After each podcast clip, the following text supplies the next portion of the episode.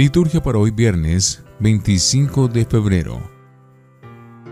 Santos Luis Benciglia y Calisto Caravario. Luis nació en Oliva, Jesse, el 5 de junio de 1873. En 1885 llegó a Turín para estudiar veterinaria. Se convierte en salesiano y en 1895 recibe la ordenación. Calisto nació en Gournay el 8 de junio de 1903. Todavía siendo clérigo, fue enviado como misionero a Macao, China. En 1930, Monseñor Versiglia y el padre Caravario viajan a China. Son apresados y fusilados por unos piratas. Son canonizados el 1 de octubre de 2000.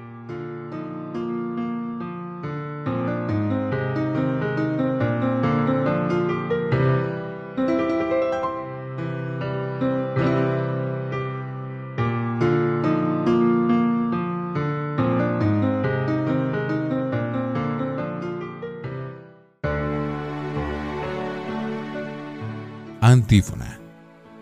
Yo soy la salvación del pueblo, dice el Señor. Yo los escucharé cuando me invoquen en cualquier tribulación y seré para siempre su Señor. Oremos. Dios de clemencia y de reconciliación, que concedes a los hombres días especiales de salvación, para que te reconozcan como Creador y como Padre de todos. Ayúdanos propicio para que, aceptando con gusto tu mensaje de paz, podamos cumplir tu voluntad de instaurar todas las cosas en Cristo. Él, que vive y reina contigo, en la unidad del Espíritu Santo, y es Dios por los siglos de los siglos. Primera lectura de la carta del apóstol Santiago, capítulo 5, versículos 9 al 12. No se quejen, hermanos, unos de otros, para no ser condenados. Miren que el juez está ya a la puerta Tomen, hermanos, como ejemplo de sufrimiento y de paciencia a los profetas, que hablaron en nombre del Señor. Llámanos dichosos a los que tuvieron constancia. Han oído ponderar la paciencia de Job y conocen el fin que le otorgó el Señor, porque el Señor es compasivo y misericordioso. Pero ante todo, hermanos míos, no juren ni por el cielo ni por la tierra, ni pronuncien ningún otro juramento su sí sea un sí y su no un no, para no exponerse a ser juzgados. Palabra de Dios. Te alabamos, Señor. Salmo 102. El Señor es compasivo y misericordioso. Bendice alma mía al Señor y todo mi ser a su santo nombre. Bendice alma mía al Señor y no olvides sus beneficios. El Señor es compasivo y misericordioso. Él perdona todas tus culpas y cura todas tus enfermedades. Él rescata tu vida de la fosa y te colma de gracia y de ternura. El Señor es compasivo y misericordioso.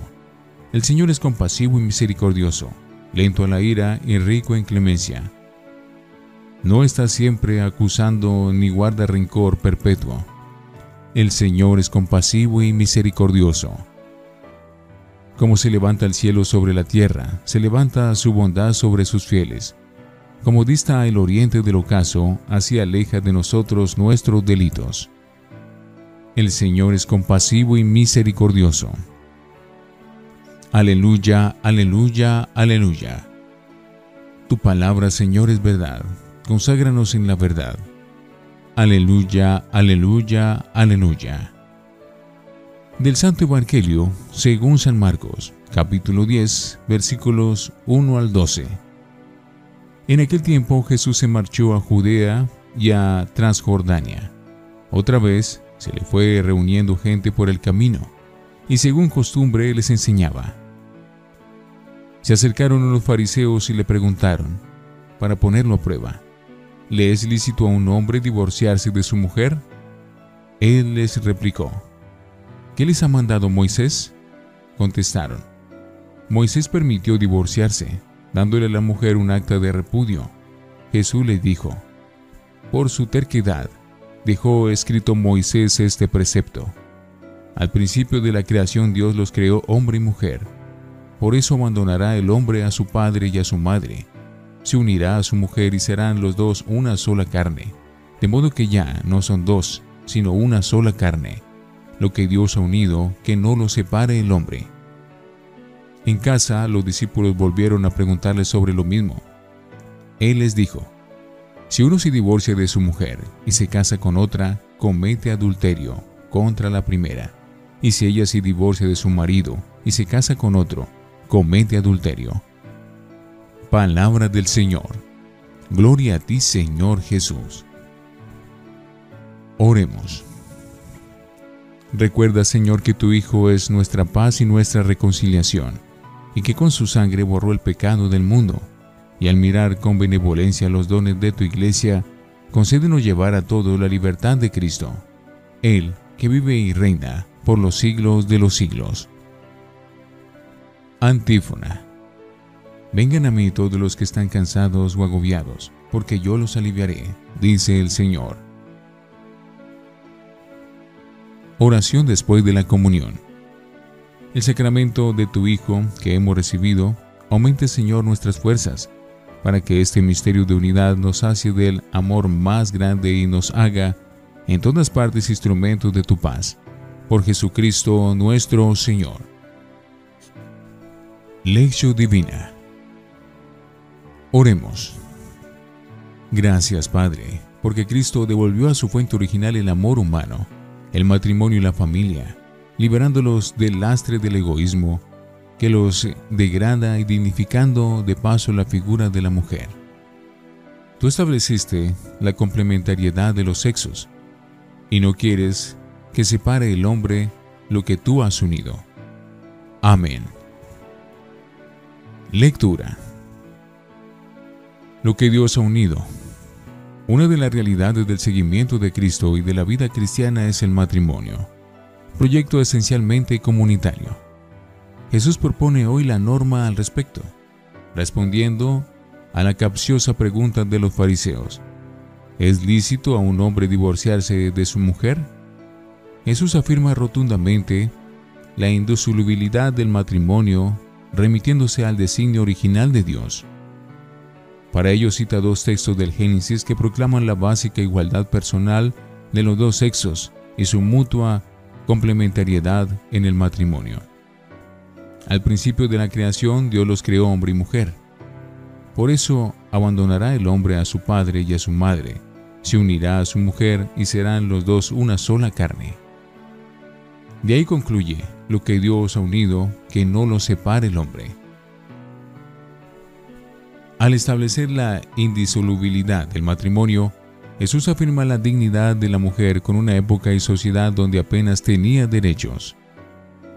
En la explicación de Cristo a sus discípulos en casa se contempla también la posibilidad del divorcio activo por parte de la mujer, algo descartado en la ley judía, pero admitido en el derecho romano vigente en la sociedad en que vivían los primeros cristianos. Esto diferencia a Marcos de Mateo. Como se ve, el plan original de Dios no coincide con la posterior tolerancia de la ley de Moisés, que permitía al varón el divorcio, entregando a la mujer un acta de libertad, porque descubre en ella algo que le desagrada. Jesús interpreta esa ley divorcista como una concesión a la terquedad y mediocridad humana de los judíos, incapaces de una mayor altura moral. Pero con su autoridad mesiánica Jesús declara abolida tal ley, y al restablecer el matrimonio a la intención primera de Dios. No donde se concluye que la indisolubilidad del matrimonio no surge de una norma exterior al mismo, sino de su naturaleza y condición tal como Dios lo instituyó. San Pablo añadirá posteriormente la referencia cristológica y eclesial al amor de los esposos cristianos, que constituye un sacramento y refleja el amor de Cristo a su pueblo, la Iglesia.